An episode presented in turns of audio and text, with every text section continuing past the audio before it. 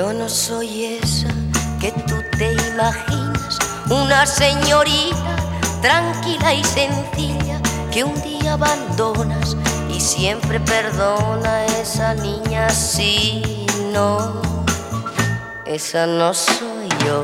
Pica Fumero, ¿qué tal? Hola, ¿qué tal? Muy bien. Eh, no, no, habías estado en nuestros estudios, ¿verdad? No, es la primera vez. Bueno, pues bienvenida de nuevo al Desconocidas y Fascinantes y cuéntanos un poquito de qué vamos a escuchar. Pues mira, hoy vamos a hablar de, de una mujer desconocida y fascinante, donde las haya.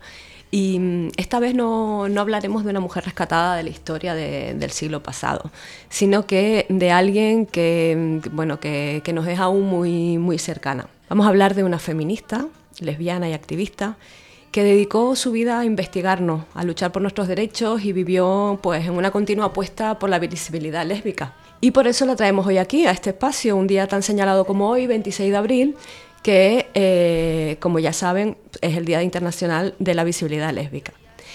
Eh, hablamos, creo que te sonará, hablamos de Angie Simonis. Uh -huh. Desde que falleciera en, en, 2013, en Desconocidas y Fascinantes, la verdad es que teníamos una deuda con ella, ¿no? Una deuda que, que bueno, pues por fin hoy saldamos. Y, y, es que, bueno, un poco, la verdad es que hablar de Angie Simonis en pasado, pues ha supuesto una tarea bastante dura, ¿no? De asumir hasta ahora.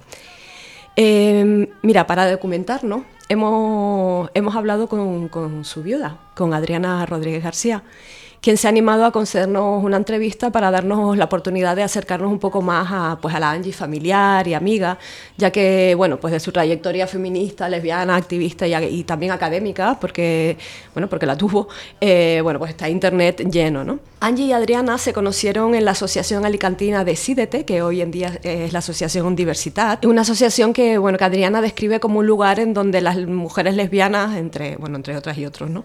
acuden en busca de apoyo un, y un hogar, también la define como un hogar en el que han sido capaces de construir una familia entre iguales. Allí se conocieron Adriana y Angie un 25 de octubre de 2003, eh, uno de los días más importantes de su vida, tal y como lo describe Adriana. Nos cuenta en la entrevista cómo recuerda el momento en que apareció ella, ¿no? Angie, tan hermosa y perfecta, según la describe Adriana, y bueno, fue un, un, gran ejemplo de lo que conocemos hoy en día como, digamos, como el amor a primera vista, ¿no? Adriana había estado en otras dos ocasiones en la asociación y estaba a punto de rendirse y de, y de no aparecer más porque, bueno, eran todos prácticamente hombres y no se sentía, pues, evidentemente, del todo identificada, ¿no? Claro está. Y bueno, pero el destino hizo un poco de las suyas y se cumplió aquello de a la tercera bala vencida. Pues ese tercer día que apareció por la asociación, Adriana nos narra cuando la vio aparecer a Angie, pues quedó prendada de, su mirada, de su boca, de su palabra, bueno, de toda ella, ¿no? Resumiendo. Se enamoraron la una de la otra y tres meses después se fueron a vivir juntas a Villajoyosa y en donde, bueno, disfrutaron de 10 maravillosos años de matrimonio, bueno, con todo lo que ello implica, ¿no? Obviamente, pues alegrías, tristezas y, todo lo demás, ¿no? Cuando se aprobó la ley de Zapatero se casaron oficialmente en una boda que se celebró mmm, abierta a toda la familia LGBTI de la pareja, ¿no? Y bueno, no podía ser de otra forma porque eran pues, dos activistas eh, que por fin que podían ejercer pues, su derecho ¿no? A la unión civil. Pero, ¿cómo era Angie Simoni? Pues vamos, escuchémoslas un poco a través de sus propias palabras. Decía ella, libre ante todo, inconformista, empeñada en cambiar un mundo que no cambia, profunda y sensatamente rebelde.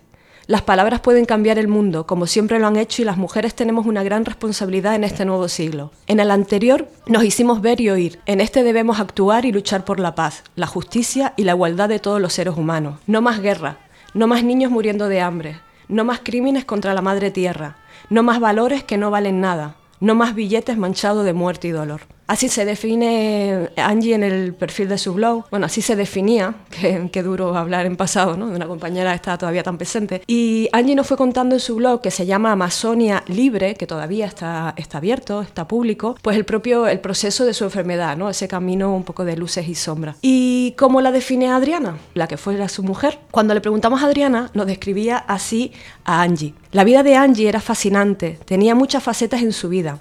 En casa preparaba sus clases, amaba la docencia, sus alumnas la recuerdan como la profe que ha cambiado sus vidas con el feminismo, con la nueva conciencia sobre sí misma y el entorno. La recuerdo siempre leyendo, estudiando, investigando y al mismo tiempo dedicada a su familia, a nuestros animales, a mí. Me sorprendía cómo estaba al tanto de los detalles, le gustaba cocinar. Sus grupos de amigas tenían todos que ver con la espiritualidad, con los festejos de la diosa. Tenía un carácter fuerte y al mismo tiempo dulce, dispuesta a dialogar, a escuchar. Amaba cada minuto de la vida y lo aprovechaba al máximo. Se nutría de amor y daba amor a raudales. Nos gustaba escuchar música y cantábamos, bailábamos. Cada uno de enero allí, frente a la tele, viendo el concierto de la Sinfónica de Viena, terminábamos bailando el Danubio Azul, mirándonos a los ojos, enamoradas y felices. Era muy perfeccionista, todo ordenado y con una lógica casi matemática. Disfrutaba muchísimo viajar, dar paseos por la montaña y la playa, dar conferencias a las mujeres y hablar de lesbianas, de feministas. También era una gran poeta y dibujante, una faceta que, bueno, desde luego yo desconocía de, Angie. Angie, desde luego, era para, todas nosotras pues, un ejemplo de mujer feminista y activista lesbiana. ¿no? La diosa y el empoderamiento de las mujeres pues, fueron sus principales motores, los principales motores de su lucha. Y Angie siempre creyó, y fue un gran ejemplo de ello, pues que debemos luchar, eh, actuar y luchar por la paz, la justicia y la igualdad de todos los seres humanos le pedimos a Adriana que nos narrara alguna anécdota que destacable de, de, la vida de Angie, que quisiera darnos a conocer pues, a cuántas personas la quisimos y la mantenemos aún viva en el recuerdo.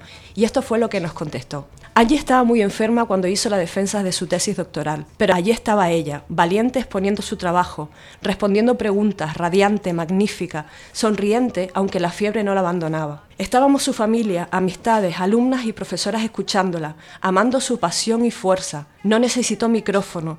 Su voz salía desde dentro, como la diosa que era, Nada la derrumbaba. Qué gran mujer. Su tesis doctoral obtuvo un cum laude por unanimidad. Su gran legado al mundo porque nos acerca a una diosa feminista y la presenta con toda su grandeza para que sea conocida en plenitud. Adriana también nos, nos cuenta cómo durante los cuatro años que Angie dedicó a su tesis doctoral, que llevaba por título La diosa, un discurso en torno al poder de las mujeres, aproximación al ensayo y la narrativa sobre lo divino femenino y sus repercusiones en España, eh, Adriana nos cuenta cómo Angie investigó la influencia del mito de la diosa, la espiritualidad femenina y su influencia en nuestro país, ¿no? específicamente en el discurso literario. Adriana considera y destaca eh, su, su, tesis bueno, como un trabajo pionero y asegura que como tal pues, que debería ser objeto de estudio por parte de la Academia de las Feministas eh, de España. Desde, también decir que desde aquí pues, nos gustaría, eh, o me gustaría, en nombre también mía y de, Paz Montalbán, nos gustaría ser la Angie que desde los comienzos del Liceo Club Femenino, el blog que administramos Paz y yo,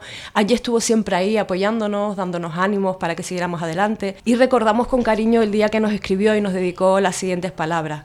Nos dijo, genial, sacar del armario de la memoria a las mujeres del liceo, un orgullo para todas las españolas, la creme de la creme de las intelectuales españolas de izquierda, nos dijo ella en su momento. También, bueno, se ofreció a proporcionarnos información sobre el desconocido círculo sáfico de Madrid, en el que se encontraba Victorina Durán, ¿no? de que era socia del liceo y un referente lésbico imprescindible también, y que era bueno, pues ella consideraba que era importante sacar a la luz para poseer, como decía ella, referentes serios de lesbianas, ¿no? La obra de Angie, bueno, pues es muy extensa, pero bueno, un día tan especial como, como hoy, el Día eh, de la Visibilidad Internacional de la Visibilidad Lésbica, pues em, nos gustaría destacar su libro titulado Yo no soy esa que tú imaginas, el lesbianismo en la narrativa española del siglo XX a través de sus estereotipos. Bueno, Angie estaba mm, involucrada, como, bueno, como algunas de nosotras, en el sector de la educación.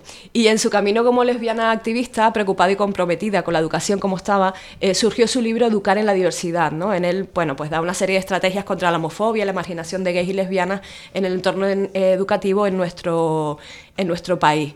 Y bueno, es un libro que es un, yo lo considero un intento pues bastante honesto ¿no? de describir nuestra realidad desde una variedad de disciplinas como yo sea la historia, lingüística, literatura, sociología, etcétera, ¿no? Bueno, Angie no partió sin antes pasarse por una de nuestras casas, que fue esta, ¿no? Mm. Por Inau Radio, con motivo de su participación en el libro de Ellas y Nosotras.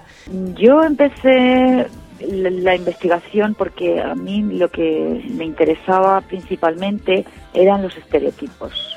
¿no? La lucha contra el estereotipo es una de las, de las cruzadas del movimiento LGTB, eh, y, de los estereotipos y de los tópicos.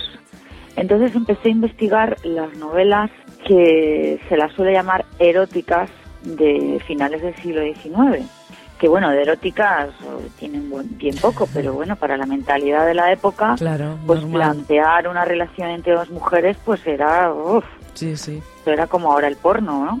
Y entonces, pues descubrí autores que trataban el tema de la lesbiana desde, desde el estereotipo total, ¿no? O sea, la pareja de la butch femme y la lesbiana pervertida y, todo este tema. Estereotipos que aún ahora siguen, ¿eh? En el tiempo.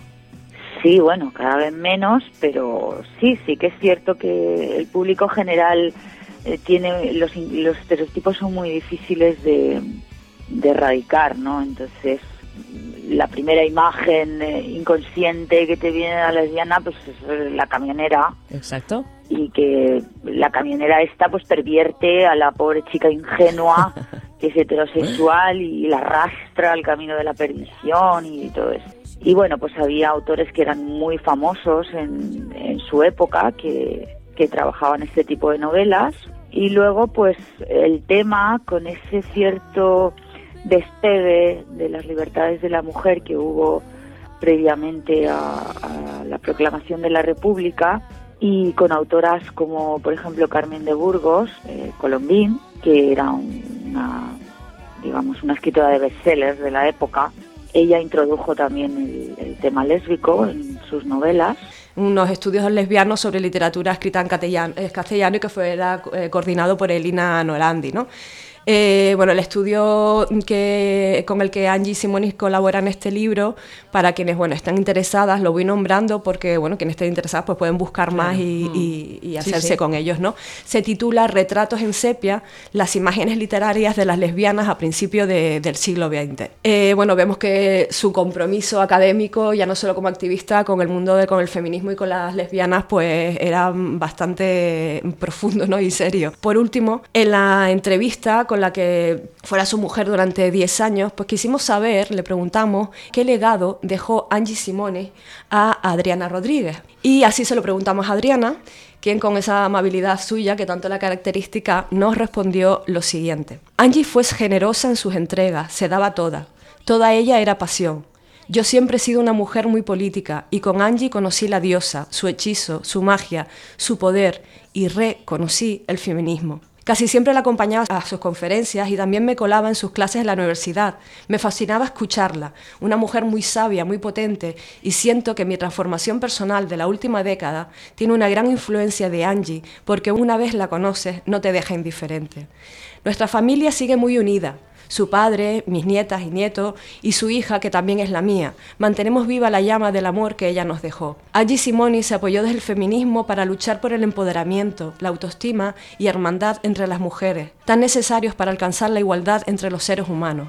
Seguimos su ejemplo. He tenido mucha suerte en conocer a Angie Simoni. Bueno, desgraciadamente, como ya sabemos, en noviembre de 2013, bueno, pues la enfermedad del siglo XXI no se cobró la vida de Angie y nos privó de su compañía mm, física, cuanto menos, dejando un vacío desde luego muy grande en el mundo del feminismo y del activismo lésbico. ¿no? Comentar también que este año se celebra la quinta edición de los premios de Angie Simoni, que se viene celebrando durante cinco años por la Asociación Alicantina de la que fuera ella presidenta en su momento, eh, Diversidad. ¿no? El año pasado, por dar algunos, bueno, son, han sido muchísimos, por supuesto, asociaciones y personas destacadas del mundo del activismo que han recibido estos premios. El año pasado lo recibían eh, Beatriz Jimeno y este año lo recibirá, entre, entre otras, eh, Boti eh, Rodrigo, ¿no? En, en reconocimiento, pues en este caso, a su trayectoria, evidentemente, como activista. ¿Qué más decir? Bueno, no me gustaría ni quiero cerrar esta desconocida, esta gran desconocida y fascinante, tan conocida y tan fascinante para, para nosotras,